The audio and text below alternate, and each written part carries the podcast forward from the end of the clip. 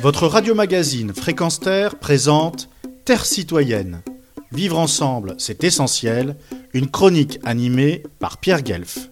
Un ministère de la merde. Tel était le titre d'un article du magazine Tout paru en février 1971, organe du mouvement Vive la Révolution, il était illustré par un couple d'amoureux portant des masques à gaz et posant devant la tour Eiffel. Cet article était consacré à la création en France du premier ministère de la protection de la nature et de l'environnement dans le gouvernement de droite, et oui, Chaban-Delmas, à l'instigation du président Georges Pompidou.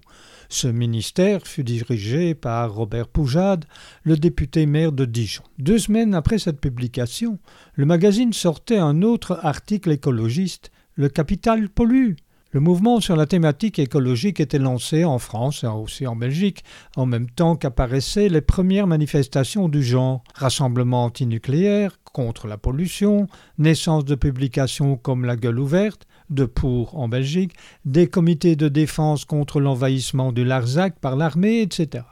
Je lis dans le chapitre titré Changer la vie de l'essai Histoire de gauchisme, l'héritage de mai 68 de Philippe Buton paru aux éditions Perrin qu'il commençait à être question de manière publique et médiatisée des mal logés, de lutte populaire, des monstruosités de la grande ville toute polluée par la voiture et l'égoïsme, et qu'il y avait une volonté de changer la vie.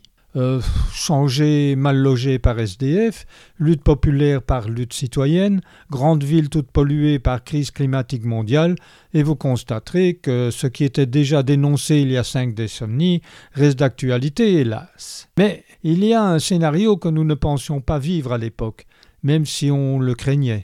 C'est l'extrême droite de la famille Le Pen en masse sur les bancs de l'Assemblée nationale avec deux vice-présidents de cette haute institution démocratique. Je pense que si tout existait toujours, il aurait titré Une Assemblée nationale de la merde. Retrouvez et podcastez cette chronique sur notre site fréquence